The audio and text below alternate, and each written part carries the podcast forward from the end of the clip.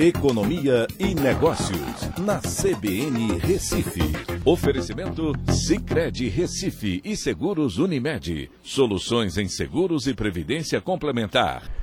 Olá, amigos, tudo bem? No podcast de hoje eu vou falar sobre o resultado do PIB no segundo trimestre para o Brasil, que apresentou estabilidade, na realidade com uma leve queda de 0,1% no segundo trimestre, comparando com o primeiro trimestre. Com relação ao mesmo trimestre de 2020, aí o PIB cresceu, apresentou um crescimento de 12,4%. Só que, claro, esse foi o auge da pandemia no ano passado, segundo trimestre de 2020. No primeiro semestre desse ano, né, de janeiro a junho, o PIB acumula uma alta de 6,4%. E quando você olha nos últimos quatro trimestres, terminados em junho de 2021, aí você tem um crescimento de 1,8%. A gente precisa entender que a divulgação do PIB leva sempre em consideração a ótica da oferta e a ótica da demanda.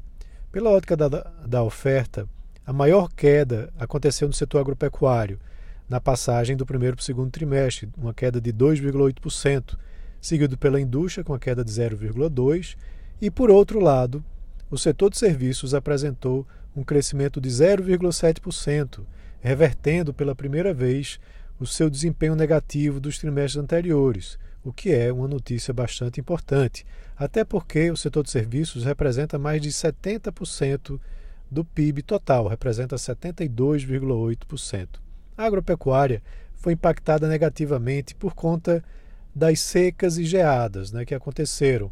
É, o café sofreu com as geadas e as culturas de algodão, milho, cana-de-açúcar e assim por diante sofreram com as secas, fazendo com que você tivesse uma queda nesse período. Já a indústria, que representa 20,4% do PIB total, teve uma queda puxada pelas indústrias de transformação e também eletricidade, gás, água e esgoto. As indústrias extrativa e de construção tiveram destaques positivos nesse período. Como eu disse, o setor de serviços teve um desempenho importante com destaques para os setores de informação e comunicação e atividades e outras atividades de serviços. Pelo lado da demanda, aí a gente teve uma queda no investimento né, de 3,6% e o consumo das famílias, que representa 62,7% do PIB, ficou estável, ficou num crescimento zerado. E o consumo do governo cresceu 0,7%. Esse fraco desempenho do consumo decepcionou o resultado global, né, como eu disse, porque representa muito do PIB.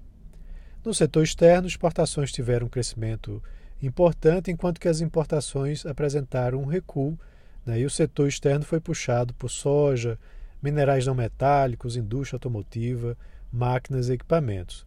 Né. O que é que a gente precisa entender? Que esse resultado fraco né, do consumo das famílias e também é, do investimento fizeram com que o desempenho do PIB nesse segundo trimestre viesse de forma decepcionante.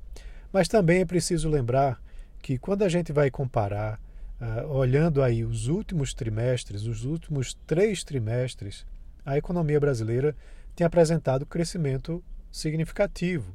Né? Então, houve agora uma perda de tração e aí a gente tem que analisar como é que vão ser os últimos trimestres do ano para ver se aquela previsão de crescimento de 5% vai se manter. Então é isso, um abraço a todos e até a próxima.